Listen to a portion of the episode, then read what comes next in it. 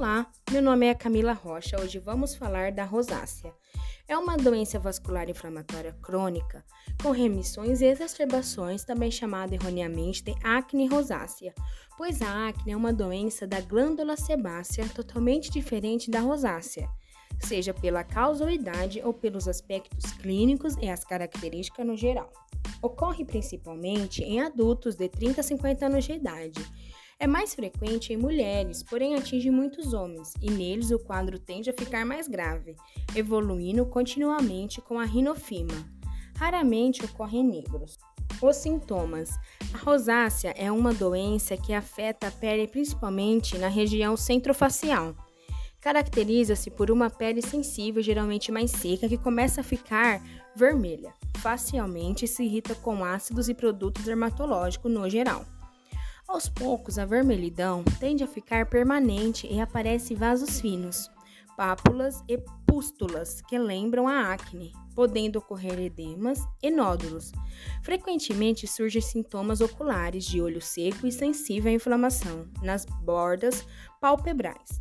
Na fase pré-rosácea, há eritema discreto na face, que se agrava com surtos de duração variável surgindo espontaneamente ou pela ação de fatores citados. Quais os tratamentos?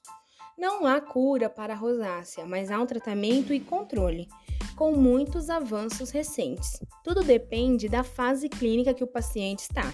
Se apresentar mais eritema no período ou se ele persistir, as pápulas, os nódulos ou a rinofima, todos os agravantes ou desencadeantes afastados ou controlados, como bebidas alcoólicas, exposição solar, vento, frio e ingestão de alimentos quentes. Orientações gerais: a doença é benigna, porém crônica, com surtos e recidivas. Ler folhetos explicativos e sites de confiança sobre a doença. Fazer um diário cartilha de observações de fatores agravantes.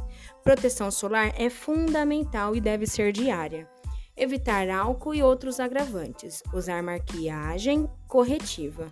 Cuidado com os exercícios exagerados. Sol, drogas, ácidos tópicos. Uso de sabonetes agressivos como álcool, acetona, esfoliações ou tratamentos agressivos de qualquer natureza visitar periodicamente um dermatologista.